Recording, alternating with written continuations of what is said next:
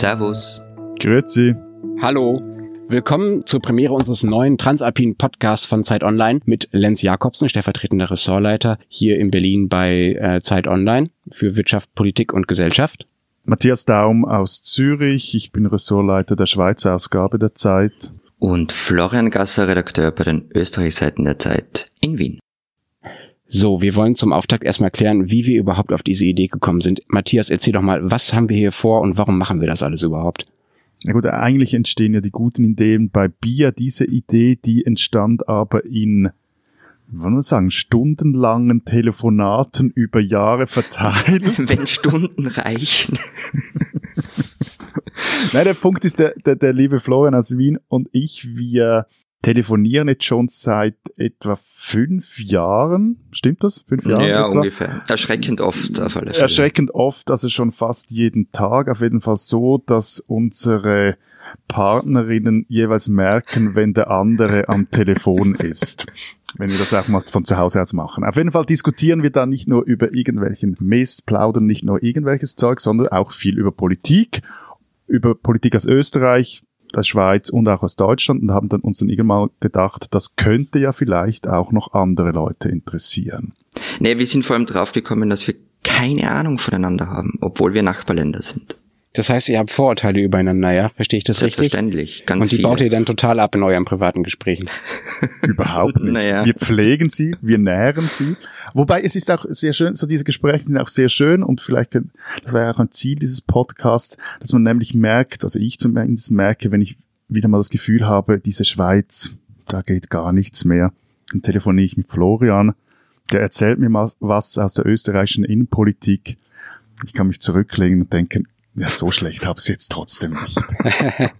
Cool, es geht also immer noch schlimmer, wenn man ins Nachbarland guckt. Mir geht das ja so, dass wenn ich von Deutschland aus auf eure Länder gucke, was ich natürlich nicht so oft tue, weil ihr seid klein und wir sind groß und haben genug mit uns zu tun und die Arroganz der Deutschen und so weiter, ähm, ich oft das Gefühl habe, dass vieles von dem, was hier vermeintlich neu erscheint, bei euch eigentlich schon stattfindet und vielleicht auch schon normal ist und wir vielleicht auch was davon lernen können in Deutschland, wenn wir oft das mal darauf gucken, was bei euch so los ist. Deshalb haben wir uns hier ja auch äh, zu dritt zusammengefunden, um so ein bisschen über äh, darüber zu reden, wie die drei Länder so aufeinander gucken und darüber, was in den drei Ländern so los ist. Wir wollen in der ersten Folge äh, natürlich direkt anfangen mit dem großen Thema diese Woche und zwar mit der GroKo. Und die ist auch gleich der Grund, warum wir in dieser Woche einen Tag später starten, als wir es eigentlich vorhatten. Wir versuchen seit 36 Stunden diesen blöden Podcast aufzunehmen. Wie geht's Das gelingt uns nicht. Das gelingt uns nicht, weil die Leute hier in Berlin äh, ein paar hundert Meter äh, neben der Redaktion, in der ich sitze, im Willy Brandt-Haus bei der SPD oder noch ein Stückchen weiter weg bei der CDU im Konrad-Adenauer-Haus einfach nicht fertig werden.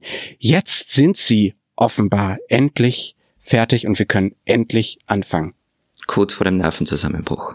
Kurz vor dem Nervenzusammenbruch. Ja, es gibt ja auch äh, so eine Art Rumlunger-Journalismus hier. Das nennen auch die Kollegen selber so, dass man einfach stundenlang, nächtelang, zwei Kolleginnen von mir haben das heute Nacht gemacht, ähm, in 18, 20, 24 Stunden Schichten äh, im Kalten oder im Halbwarmen in diesen Foyers oder davor rumhängt und darauf wartet, dass irgendjemand rauskommt und einen ein Bröckchen zuwirft. Also auch für uns Journalisten ist es echt am Rande des äh, Machbaren hier gerade und wir sind sehr froh. Ja, aber das ist so doch auch so eine, eine gewisse Journalistenfolklore, oder? Vor, vor Verhandlungen rumzulungern, ähm, sich gegenseitig SMS zu zeigen, wer gerade Insider-Informationen bekommen hat, dann klopft man sich anerkennend auf die Schulter.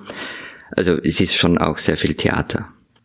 Ja, wir sind ja, sehr arm in der Schweiz. Wir kennen das ja gar nicht. Wir kennen ja diese Koalitionsverhandlungen nicht, aber wir haben dafür Bundesratswahlen und das ist äh, das- dasselbe. Das ist immer sehr lustig, wenn man dann mal im Bundeshaus ist, wenn diese Wahlen stattfinden. Das ist so eine Mischung aus Schulreisestimmung, also Klassenfahrtstimmung und äh, aufgekratzt. Alle sind teilweise sogar schon am Morgen früh immer noch oder schon, das ist unklar, etwas angetrunken, Parlamentarier wie Journalisten.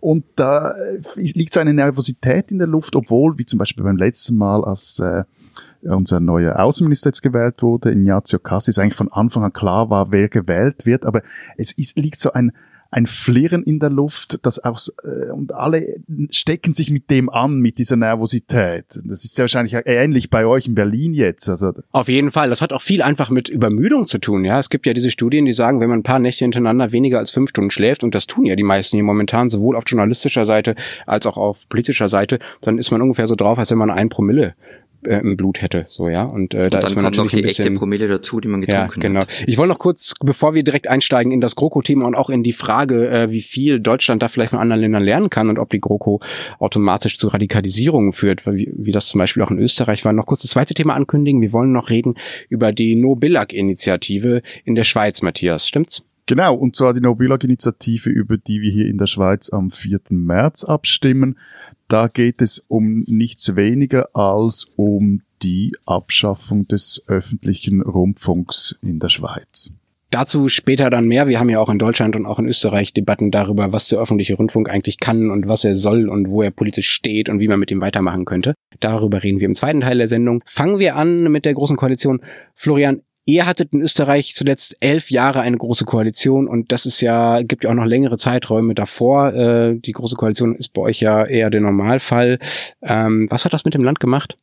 Naja, die, die zwei Großparteien, ähm, SP und ÖVP, haben sich ja das Land nach dem Zweiten Weltkrieg untereinander aufgeteilt. Also es gab die rote und die schwarze Reichshälfte. Ähm, das ging Ihr habt so auch weit, reich gesagt, ja? Bitte? Ihr habt auch reich gesagt, ja? Natürlich nicht, aber man nennt es die, die rote Reichshälfte. Ähm, das ging so weit, dass wenn man etwa in Wien SPÖ-Mitglied war, dann war die Freizeitgestaltung klar. Am, am, Wochenende geht man ins Vereinslokal tanzen, unter der Woche ins, Verein, ins Sektionslokal Tarok spielen.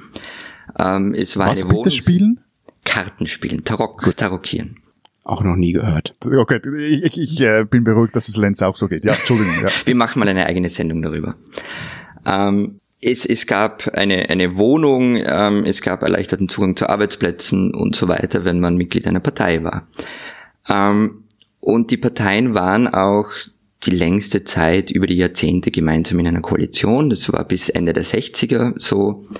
Dann kam auch eine SPÖ-Alleinregierung in den 70er Jahren aber es galt immer als Normalzustand, dass es eine große Koalition gibt. Und sie steht heute auch noch, so das Wort große Koalition steht für Verkrustung, für Langeweile, für Stillstand, ein bisschen zu Unrecht manchmal. Aber das ist zumindest das Image, das diese Koalition hat. Ähm, Sebastian Kurz hat es auch erkannt und versucht jetzt durch wirklich staccatohaft Themen zu setzen, genau diesen Stillstand oder diesen Anschein von Stillstand zu vermeiden. Ja gut, aber konkret Mach, also anders als Frage formuliert, macht er konkret irgendetwas anders? Oder ist das einfach große Show? Es ist auf der einen Seite natürlich sehr große Show. Also wir haben die letzten zwei Wochen über äh, Bildungsreform gesprochen. Diese Woche sprechen wir über Verschärfung des Sexualstrafrechts. Also es kommen wahnsinnig viele Themen die ganze Zeit daher. Ähm, was davon dann tatsächlich wie umgesetzt wird, dafür ist es noch zu früh, um das zu sagen, ob jetzt wirklich eine Reform nach der anderen kommt. Aber er ist angetreten damit schon im Wahlkampf, es muss sich etwas ändern in diesem Land, hat selten dazu gesagt, was genau.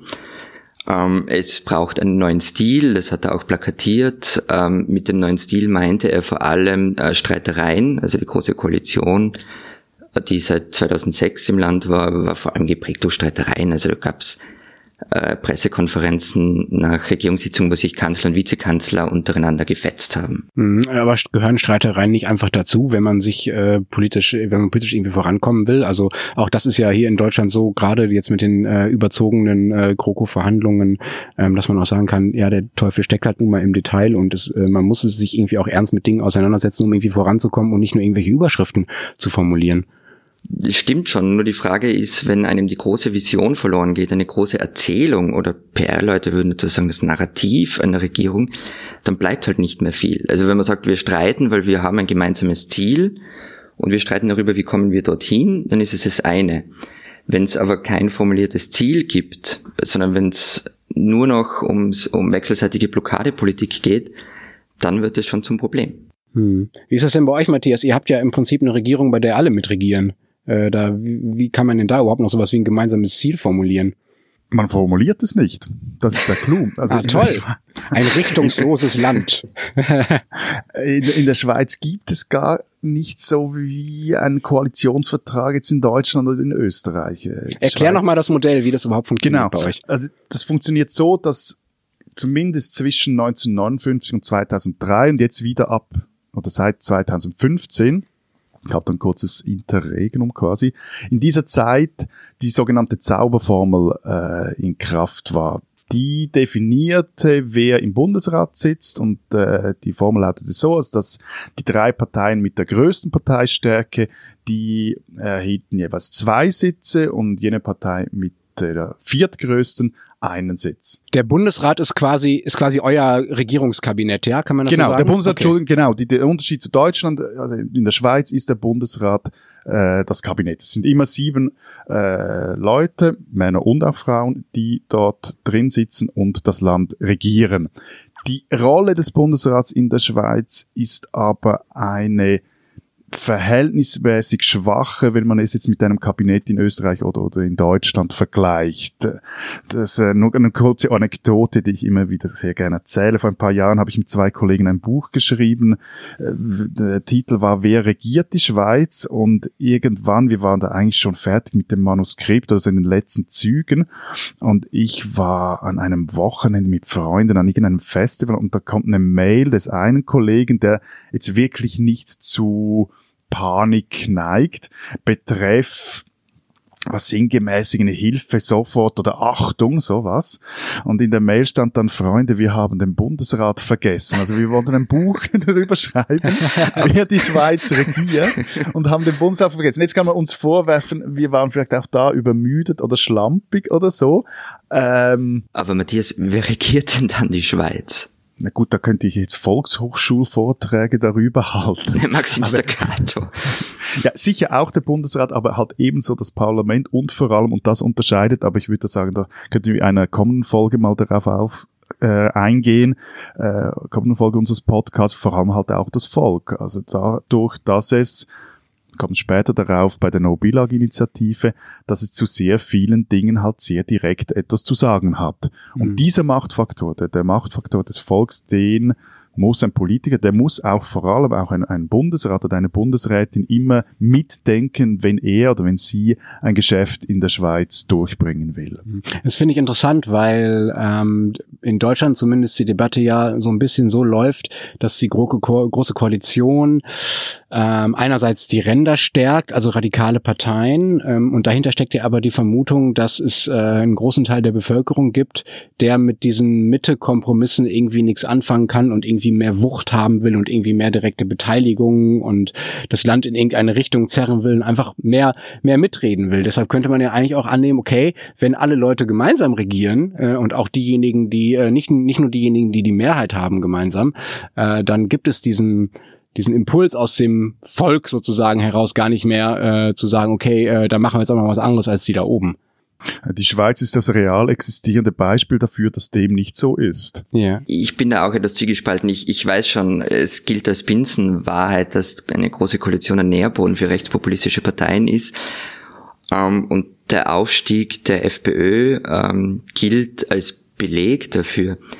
Ich bin mir da nicht so sicher. Es geht wahrscheinlich mehr darüber, wie wie die große Koalition ausformuliert wurde, welche Politik sie betreibt, ob sie eben für genau das steht, was ich vorher beschrieben habe, für Verkrustung, für Langeweile. Man verhandelt sich, es gab zum Beispiel in Österreich eine Steuerreform vor einigen Jahren und, und die Sozialdemokratie hatte da so ein paar Prestigeprojekte, Einführung einer, einer Erbschaftssteuer, einer Vermögenssteuer und die ließ sie sich wegverhandeln.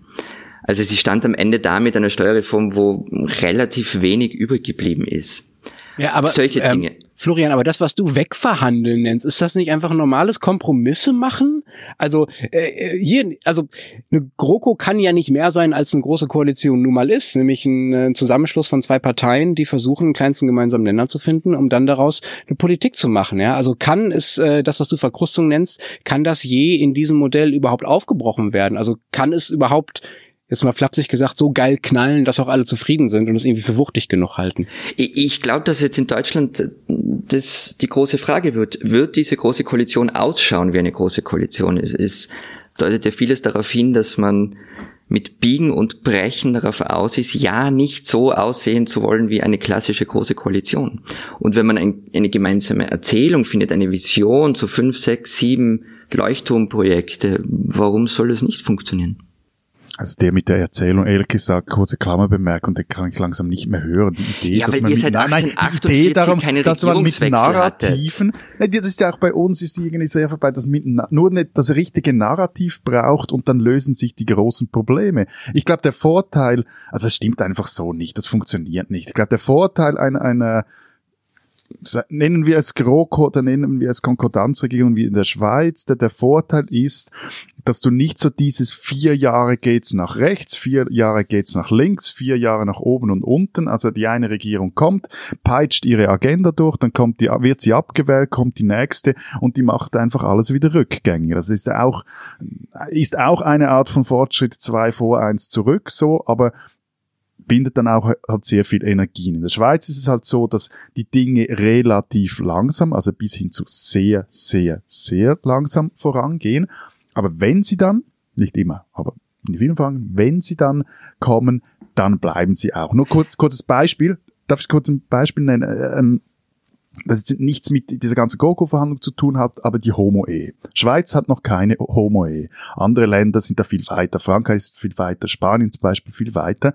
In der Schweiz wird das aber bald dann mal kommen und vor allem wenn es kommt, dann wird es auch keine Märsche von Erzkatholiken geben, wie es das in Paris gab oder in Spanien, wo es zwar äh, okay ist, wenn du als Fußballschiedsrichter, also du, du darfst eben deinen Freund heiraten, auch wenn du Fußballschiedsrichter bist, aber gleichzeitig werden dort Schiedsrichter in der dritten Liga irgendwie angegangen, hören dann aufzupfeifen. Hier hatten wir den Fall eines Schiedsrichters, der in der ersten Liga pfeift, Superliga, also die höchste Liga in der Schweiz. Dogfilm am Fernsehen, große Geschichte, null Aufregung. Im Gegenteil, alle fanden das eigentlich relativ cool. Und ich glaube, das ist auch so der Unterschied der, der beiden Aber diese Konkordanz hat äh, die Schweiz nicht davor gefeit, dass eine rechtspopulistische Partei zur stärksten Kraft wurde. Also ist ja auch wieder Unfug. Nein, hat sie nicht, aber äh, gibt es ein Mittel, um das zu verhindern und ist es sinnvoll, das zu verhindern? Ich glaube, der Punkt ist, dass die, die Konkordanz eben nicht nur eine, also in der Schweiz, klar, das war eine Regierungsform oder wie das Land Mit Konkordanz wurde, meinst du nur, um das mal klarzustellen, dass quasi alle äh, Parteien gemeinsam die Regierung stellen, ja? Das, genau, das, das Entschuldigung, ja, Wort. Okay. Genau. Und, und, und das ging ja aber damals noch viel weiter. Also der Aufstieg der SVP, der fällt plus minus damit zusammen mit dem Aufbrechen des großen Filz in der Schweiz. Genau, und der ging darum geht es um die Kritik am Filz. Genau. Das ist der Nährboden. Genau, aber das geht ja weit über die Politik hinaus. Das ist die Wirtschaft, das geht, ging in der Schweiz bis in die Armee. Also du konntest kaum Karriere machen in, in der Wirtschaft oder in der Politik, zumindest in bürgerlichen Parteien, wenn du nicht in der Armee auch Karriere gemacht hast. Und das wurde Warst aufgebrochen. Warst du bei der Armee? Sie wollten mich nicht. Ach, warum denn das nicht, Matthias? Kann ich mir ja gar nicht vorstellen. Rückenprobleme. Oh, das tut mir leid. Hättest du denn gerne mitgemacht? Ich beneide die paar Schweizer Freunde, die ich habe, ja auch immer ein bisschen darum, dass sie das alles im Schrank stehen haben. Rücken, Rückenprobleme sind ein Euphemismus für. Er hat sich gedrückt. Ich Nein, verstehe. Offiziell nicht. Gut. Offiziell Wir nicht. hoffen, es hören keine Schweizer Offiziellen zu, die Matthias nachverpflichten. Nein, nein, nein ich habe brav bezahlt. Ich habe brav bezahlt. Also ja. Also von dem her, das ja. ist. Äh, Aber wenn ich es richtig okay. verstehe, sagt ihr ja beide, ähm, das Problem ist im Prinzip, dass ähm, der Demokratie oder dem politischen System so ein bisschen die Flexibilität abhanden kommt und dass es so ein bisschen erstarrt, ja, also dass diejenigen, die an der Macht sind, sich ihre Macht sichern, dass es dann noch um kleine Kompromisse geht, dass irgendwie, dass irgendwie der Schwung fehlt, ja, kann man, kann man das so sagen? Es fehlt die Beteiligung oder das Gefühl der Beteiligung. Ich glaube, das, was Deutschland jetzt auch erlebt, was, was du auch vorher beschrieben hast, mit, dass, dass die, die, die, die Menschen mehr mitreden wollen, mehr beteiligt werden wollen, das hat ja auch mit so einem Gefühl zu tun, hey, die, die machen da oben irgendwie immer so das, was die eigentlich wollen und wir stehen da außen vor und dürfen mal alle vier Jahre etwas dazu sagen. Das heißt aber nicht, dass, äh, wenn du dann mehr dazu sagen kannst, wenn es Volksentscheide gibt, dass es dann nicht dieses Gefühl gibt diese Gefühle gibt es auch in der Schweiz, aber sie haben verschiedene Ventile. Nicht nur alle vier Jahre, sondern ab und zu auch bei einer Abstimmung. Das geht mal auch total schief. Oder es kommen absurde, also absurde, es kommen Resultate raus, wie das jetzt in der Bundesverfassung seit mehreren Jahren steht, dass man in der Schweiz keine Minarette bauen darf Gleichzeitig, wenn man jetzt dieses Beispiel nimmt, wurde dadurch auch die ganze Debatte über den Islam, die wurde etwas runtertemperiert. Also es geht dann auch mal Luft weg oder Dampf ab, so. Hm, okay, also auch das ist sozusagen nicht die Lösung für das, wenn man das überhaupt als Problem sehen will, Aufkommen rechtspopulistischer oder überhaupt irgendwie radikaler Parteien. Das scheint also ein Impuls oder ein Bedürfnis zu sein, was es auch in äh, Ländern gibt, die irgendwie eine andere Vorgeschichte haben, was Parteipolitik angeht oder auch einfach ein anderes äh, politisches System pflegen. Ich würde euch gerne noch eine konkrete Frage stellen. Was bedeutet denn diese Regierung, die da jetzt gerade in Deutschland äh, gebildet wird, für eure Länder ganz konkret? Wisst ihr das schon? Es ist ja noch nicht alles klar, aber ein bisschen was schon. Das SPD die SPD kriegt wahrscheinlich das Finanzministerium, Matthias. Freut euch das sehr in der Schweiz? Ihr habt nicht mal mehr ein Herz für unsere Bank. ah, das habe ich auch selber persönlich ehrlich gesagt nicht besonders, aber ja, es gibt ja in der SPD ein paar Leute, die äh, Karriere dadurch gemacht haben, dass sie äh, CDs mit Steuersünderdaten, heißt es, dieses biblische Wort wird da ja gerne verwendet, aus der Schweiz gekauft haben. Das kommt dann ja wahrscheinlich wieder auf euch zu, ne? Machen euer Geschäftsmodell jetzt kaputt. Ich, ich weiß nicht, wie viel es da noch zu holen gibt und dann mal schauen, Natürlich was nicht, wer dann gar nichts gibt's zu holen. Nein, nein. Nein. Weißgeld. Und Nein, ernsthaft. Also ich glaube, jetzt äh, im, im europäischen Raum, also im ganzen OECD-Raum gibt es da nicht mehr viel zu holen. Aber das, da machen wir jetzt ein, ein würden wir jetzt ein riesiges Diskussionsfass aufmachen. ja, aber machen wir nicht, machen wir ein anderen Mal. Aber äh, Florian, ich würde dich gerne noch fragen. Äh, Kurz war ja schon mal zu Besuch äh, hier in Berlin vor ein paar Wochen, ähm, was von der österreichischen Presse ja auch sehr bejubelt wurde. Äh, euer Kanzler äh, lässt sich ja auch gern äh, in deutschen Medien interviewen und ablichten und äh, nutzt die als Mittel für sich. Ähm, wie ist es denn für kurz, dass Merkel weitermacht? Wie, beiden, wie können die beiden denn miteinander so? Weiß man da schon irgendwas? Weißt du da das, irgendwas? Das weiß irgendwie niemand so genau. Also Sebastian Kurz hat ja Angela Merkel in den vergangenen Jahren immer wieder erklärt, wie man Asylpolitik betreiben soll. Ähm, es würde jetzt einfach darauf ankommen, wie die beiden miteinander harmonieren oder nicht harmonieren. Okay, warten wir ab, äh, wie die GroKo in Deutschland zustande kommt und was das auch für das Verhältnis zu den anderen Ländern bedeutet.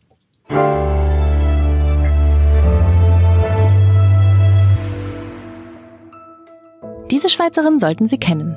In dieser Kategorie wollen wir jede Woche eine Schweizerin, eine Österreicherin oder einen Schweizer oder einen Österreicher vorstellen, von dem wir das Gefühl haben, dass man den oder die in den anderen Ländern endlich kennenlernen sollte. Diese Woche würde ich gerne vorstellen Jelena Valdivia. Wer ist eine, das? Jelena Valdivia, die kennt man in der Schweiz auch noch nicht wirklich. Die bis jetzt diesen Donnerstag, weil wir sie bei uns im Blatt vorstellen. Die ist 30 Jahre alt oder 31 Jahre alt, eine Zürcherin und ist Kinderbetreuerin. War eine der ersten, die vor zwölf Jahren damals eine neu geschaffene Berufslehre Lehre als äh, Fachfrau Betreuung absolviert haben und ist jetzt stellvertretende Kita-Leiterin in der Stadt Zürich. Das selber macht sie noch nicht so interessant, viel interessanter ist, dass sich diese Frau wehrt gegen die schlechte Bezahlung der Kita-Mitarbeiterinnen und dafür eine Gruppe mitgegründet hat. Diese Gruppe nennt sich äh, sehr passend Trotzphase. Und diese Trotzphase, die kämpft jetzt dafür, dass auch die halt vor allem jungen Frauen, die in den Kitas in der Schweiz arbeiten, etwas von diesen 305, 353, 353 Millionen Franken haben, die der Bund in den vergangenen 14 Jahren hier in die Kinderbetreuung investiert hat. Und die junge Frau kommt jetzt aus der Deckung und liebäugelt sogar, dass sie fragt da im Porträt, das ein Kollege von mir geschrieben hat, warum nicht streiken? Jelene Valdivia, diese Frau, diese junge Schweizerin sollte man kennen.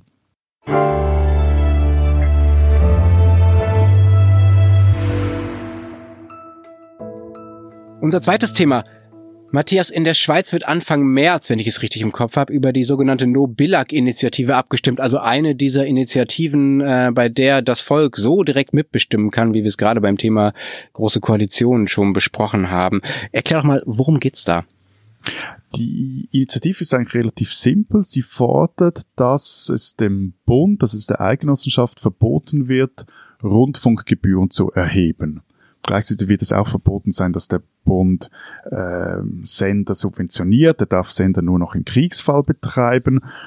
Das hat, sollte die Initiative angenommen werden, zur Folge, dass man die SAG also den öffentlichen Rundfunk hier in der Schweiz, zumachen kann. Mhm. Umfragen zeigen jetzt aber, dass es vermutlich so im Verhältnis 60 zu 40 abgelehnt wird, was aber immer noch, das wird am Schluss nicht knapp werden, aber es ist doch relativ einschneidend, relativ krass, dass 40 Prozent der Schweizerinnen und Schweizer also ihren öffentlichen Rundfunk am liebsten, dem am liebsten den Saft abdrehen würden. Und, woher kommt das? Was ist der Grund dafür? Ja, ich glaube, die, die SAG, also wir haben jetzt hier so mit einem perfekten Sturm zu tun. Die, die ganze Medienbranche steht da in einem großen Umbruch und äh, ich habe das vor ein paar Wochen auch mal versucht aufzuschreiben, was da so die Gründe sind. Bin da irgendwie auf sechs gekommen. Das eine ist halt, es geht um Fernsehen, da kann jeder mitsprechen. Dann äh, ein zweiter Grund ist, dass äh, das vor allem auch medial sehr besprochen wird, weil Journalisten betroffen sind. Die schreiben halt dann auch sehr gerne über Dinge, die sie selber ganz direkt betreffen. Es geht darum, dass das Internet so diese traditionelle Aufgabenteilung zwischen öffentlichem Radio und Fernsehen und den privaten Verlegern, das ist in der Schweiz relativ stark getrennt, ähm, dass der, die öffentliche Hand sich bei den Zeitungen eigentlich sozusagen nicht engagiert. Es gibt da indirekte Presseförderung, aber sonst nicht viel. Und dass das Internet aber diese Aufgabenteilung überwunden hat. Also beide sind plötzlich im, im selben Sandkasten und haben beide Websites, also die SAG wie die Verleger. Dann kommt noch dazu, dass das Internet, wie halt auch in Deutschland, wie, wie weltweit, das äh, Geschäftsmodell der Verleger zerstört. Aber Moment mal, was haben denn die Verleger damit zu tun? Also man kann doch äh, genauso gut eine Zeitung kaufen und trotzdem noch den öffentlich-rechtlichen Rundfunk gut finden. Man kann auch Websites von Zeitungen besuchen und die können auch Dinge gemeinsam machen. Das ist ja alles kein Grund dafür, weswegen man die öffentlich-rechtlichen Sender gleich komplett abschaffen will.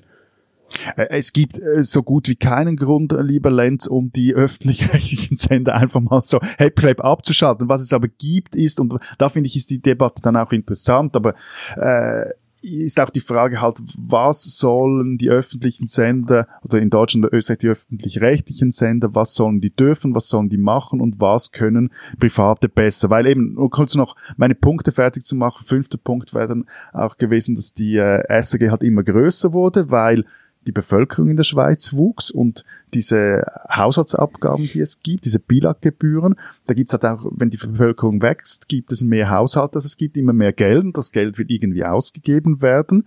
Und dann, sechstens können wir vielleicht auch noch dazu kommen, das ist, glaube ich, vor allem auch jetzt in Österreich ein Thema, dass es halt auch ähm, politisiert wurde, die ganze Frage. Also das... Nämlich der, S, äh, der, der öffentlich-rechtliche in der Schweiz ist zu links oder zu rechts? Genau, das ist nicht zu links. Also es ist quasi irgendwie so dieses, äh, so diese linksversifften Journalisten, mhm. die da äh, auf äh, unsere Kosten äh, mit unserem Bilaggebührenprogramm machen. Denen Aber wollen wir es sind zeigen. die Sender, also ist der öffentlich-rechtliche Rundfunk in der Schweiz, ist der denn links?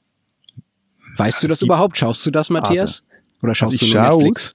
nee, nee, nee. ich schaue auch nicht nur Arte. Äh, zur so Entspannung, zur Entspannung ein bisschen CNN, es. ja. Ja, weil wenn ich ORF schaue, dann geht's mir wieder, ist wieder dasselbe, was ich zu Beginn gesagt habe. Dann rufst du mich ständig an. Du schaust vor allem dann nie, aber ich schaue dann und finde dann immer wieder, gut, so schlecht haben wir es trotzdem nicht in der Schweiz. Nein, ernsthaft, ähm, sind die Links, es gab Mitarbeiterbefragungen, und da ist halt äh, ja, klassische Klassengesellschaft auch äh, bei diesen Sendern. Das Fußvolk wählt eher links und die Chefs eher rechts. Also, aber im Programm nicht. Also ich, meine, ich habe mehrere Bekannte und auch Freunde, die bei der SAG arbeiten und wie die äh, schon fast mit der Stoppuhr in der Hand jeweils auf Ausgewogenheit bedacht sind, dass die ja alle zu, zu Wort kommen. Wenn über Abstimmungen berichtet wird, dann heißt es so, jetzt, das sind jetzt die Befürworter, die jetzt da zu kommen zu Wort kommen. Morgen sind wir dann an der, der Medienkonferenz der Gegner einer Vorlage und dann können, werden wir darüber berichten. Und, und der, also, absurd ist es ja auch vor allem, weil die Kritik, also diese politisch gefärbte Kritik, die kommt vor allem aus dem SVP-Lager und teilweise noch auf, aus dem rechten FDP-Lager. Mhm. Die ähm, SVP ist die rechtspopulistische Schweizer genau. Volkspartei. Kann man, ist rechtspopulistisch das richtige Wort? Ja, ich, ich, ich, wenn ich über die SVP schreibe, schreibe ich eher, dass sie eine nationalkonservative Partei ist, weil sie sich doch von anderen europäischen Rechtspopulisten unterscheidet. Okay. Also, ähm, das Absurde ist, dass gerade die SVP sehr von dieser Ausgewogenheit der SAG profitiert hat. Also der ganze Aufstieg der SVP, der war auch oder ist teilweise auch die SAG dafür verantwortlich. Und zwar, du hast eine Vorlage, sagen wir Masseneinwanderungsinitiative. Oder noch früher, 1992, EWR-Abstimmung. Sollen wir dem EWR beitreten, dem europäischen Wirtschaftsraum oder nicht? Und dann hast du ja dann, also das hat eigentlich, am Schluss war es dann dort eine Mehrheit, eine knappe Mehrheit, aber eine Partei, die damals noch einen sehr viel kleinen Wähleranteil hat, die bekommt eigentlich eine überproportional große Plattform. Von dem ist es also auch etwas absurd, dass man jetzt aus äh, so von rechts und rechts außen versucht, da die, die SAG zu schleifen. Mhm. Florian, äh, auch in Österreich gibt es ja eine, sagen wir mal, eine Debatte um die Rolle des öffentlichen Rundfunks. Die neue Regierung aus ÖVP und der mit Sicherheit rechtspopulistischen FPÖ äh, mag diese Sender ja auch nicht so gerne. Kommt da auf Österreich was ähnliches zu wie auf die Schweiz mit dieser Abstimmung oder wie ist da der Stand? Und wie links ist, sind die österreichischen Sender? Nee, es gab eine schöne Geschichte diese Woche. Ähm, in München war der sogenannte Transitgipfel ähm, da trafen sich der Tiroler Landeshauptmann, der österreichische Infrastrukturminister Norbert Hofer von der FPÖ, ähm, den kennt man vielleicht noch als Präsidentschaftskandidaten, ähm, und der, der deutsche Verkehrsminister und Vertreter der EU-Kommission. So, die ähm, Zeit im Bild, die wichtigste Nachrichtensendung des Landes, so wie die Tagesschau, macht einen Beitrag darüber. Zwei Minuten oder so. Und äh, es kommt eigentlich niemand zu Wort außer der deutsche Verkehrsminister. Ähm, und Nordhofer schreibt dann, ich verscheiße euch jetzt nicht. Ein Facebook-Posting, ähm, dass es ein, ein im Grunde eine Schweinerei sei, dass er da nicht vorgekommen sei, dass er als Infrastrukturminister nicht zu Wort gekommen sei. Und er ist natürlich gegen ähm, die Zwangsgebühren, so nennen es Gegner der Rundfunkgebühren in Österreich. Können wir kurz eine Klammer aufmachen? Ich würde kurz mit euch gerne eruieren, ob es eigentlich nicht Zwangsgebühren gibt. Welche Gebühren, die der Staat, welche Gebühren, die der Staat erhebt, sind von Zwang befreit. Natürlich nicht, das ist das ein Kampfbegriff, den verwenden sie schon immer. Und, und naja, Moment, Moment. Also es gibt natürlich Gebühren, die man nur zahlen muss, wenn man etwas Bestimmtes in Anspruch nimmt. Genauso wie es Steuern gibt, die der Staat so einnimmt für etwas, für etwas, was man machen will. Also selbst eine, eine Grunderwerbssteuer zum Beispiel muss man ja nur zahlen, wenn man auch Grund kauft. Genauso könnte man ja sagen, man zahlt nur einen Beitrag für einen Fernsehsender, wenn man auch diesen Fernsehsender guckt. Funktioniert das genau. so? Genau, also du musst auch in Österreich die, die GIS, so, so nennt, so heißt Billag auf Österreich, so GEZ auf Österreichisch, muss man bezahlen, wenn man zu Hause ein Empfangsgerät stehen hat. Okay, aber das, dass man das Gerät da stehen hat, heißt ja nicht, dass man es auch wirklich guckt. Darüber gibt es ja in Deutschland sogar Prozesse mittlerweile, ja. Also ob das, äh, ob man gezwungen werden kann, dazu das zu zahlen. Klar. Aber ich glaube, ich stimme euch zu, dass dieser Begriff Zwangsgebühren natürlich was Propagandistisches das hat. Das ist gleich ja? wie, wie Heinz-Christian Strache verwendet mittlerweile den Begriff Systemmedien auch. Also ähm, da geht es natürlich um eine Attacke gegen den öffentlich-rechtlichen Rundfunk. Das ist auch, hat auch schon wieder Tradition. Jedes Mal, wenn Heinz-Christian Strache in der Zeit im Bild 2 ist, es ist eine Nachrichtensendung, die später ist, ähm, attackiert er danach die unfaire Fragestellung Aber des Moderators. Wie kann denn Herr Strache von Systemmedien sprechen? Er ist doch jetzt selber das System. Tja. Er regiert doch. Ja. Aber warum funktioniert das denn doch noch, dass diejenigen, die selber an den Anführungszeichen, Schaltstellen der Macht sitzen, so tun können, als säßen sie nicht da, sondern säßen immer noch unten. Sie sitzen noch nicht sehr lang da. Ähm, also sie sitzen ja seit Anfang des Jahres äh, an diesen Schaltstellen der Macht. Die Frage ist, ob sie das wirklich weiter spielen können. So, so eine Mischung aus Oppositions- und, und Regierungspartei. Hm.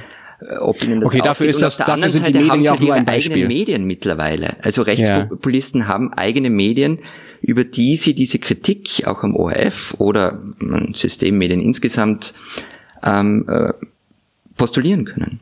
Frag mal in Herliberg bei Christoph Blocher nach, wie man das macht, gleichzeitig in der Regierung zu sitzen und Opposition zu betreiben. Der hat sehr, sehr, wer ist, sehr Wer ist Christoph Blocher? Christoph Blocher ist der für unsere Hörer maßgebliche Kopf der äh, jetzt noch Strategiechef, war mal Bundesrat der SVP und großer Finanzier der SVP.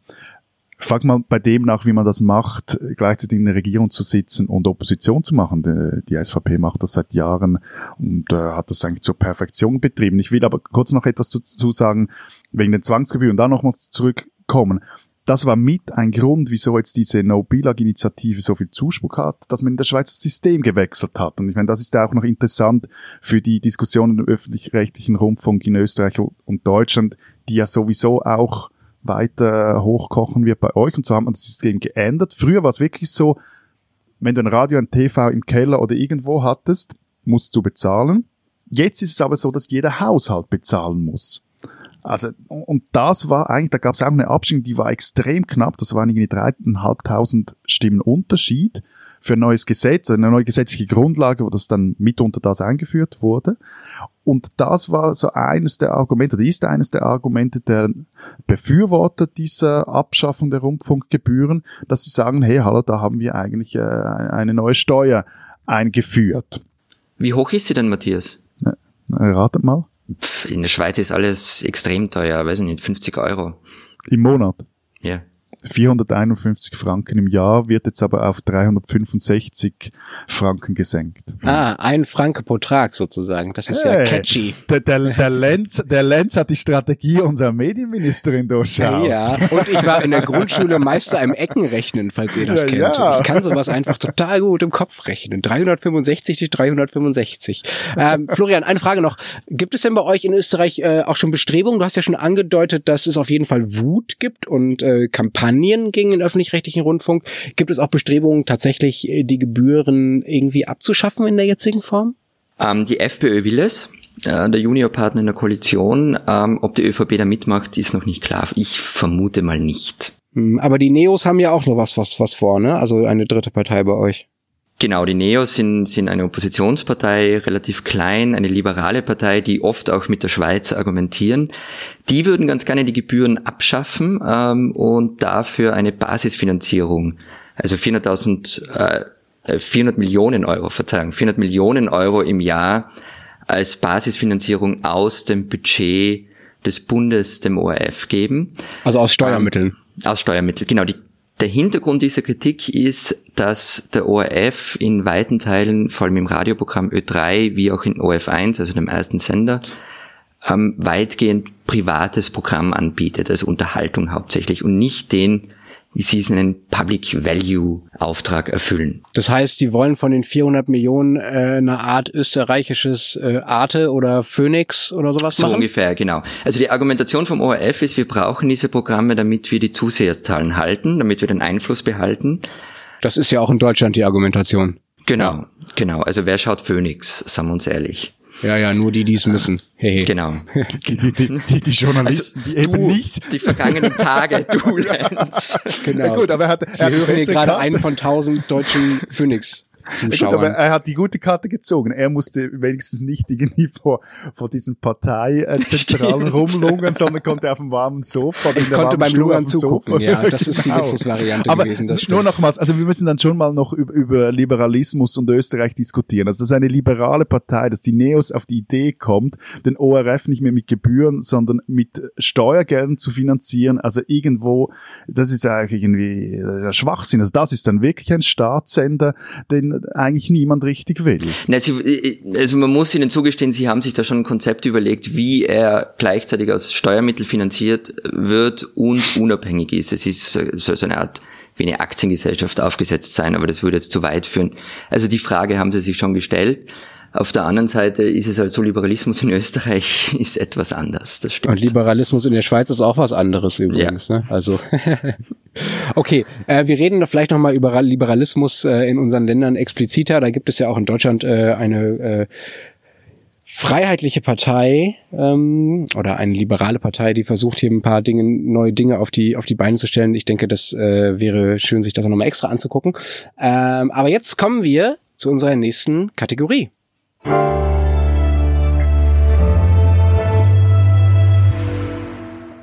Die spinnen, die Österreicher. In dieser Kategorie wollen wir jede Woche unser Entsetzen über die Nachbarn zum Ausdruck bringen. Mal spinnen die Österreicher, mal die Schweizer, mal auch, Lenz, du wirst davor nicht verschont, auch die Deutschen. Oh, Diese ja. Woche spinnen aber die Österreicher und zwar, lieber Florian, okay.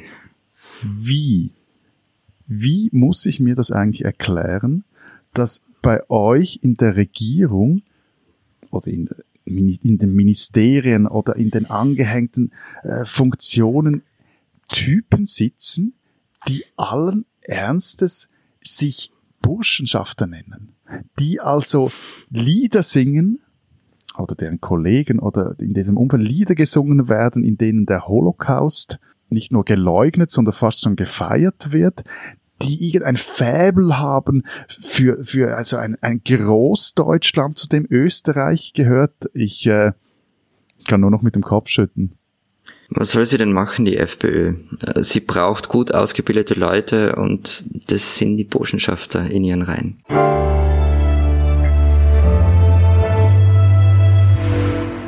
Das war's schon in der Premiere unseres Transalpinen Podcasts. Servus, Grüzi und Hallo. Nächste Woche versuchen wir, unseren eigentlichen Erscheinungstag, den Mittwoch, auch einzuhalten. Ähm, diese Woche haben wir verschoben wegen der GroKo. Ich hoffe, euch hat's ein bisschen gefallen. Ich, mir hat es gefallen. Nächste Woche werden wir auch versuchen, nicht ganz so dröge politisch zu sein, sondern auch mal über Sport zu reden, über Olympia.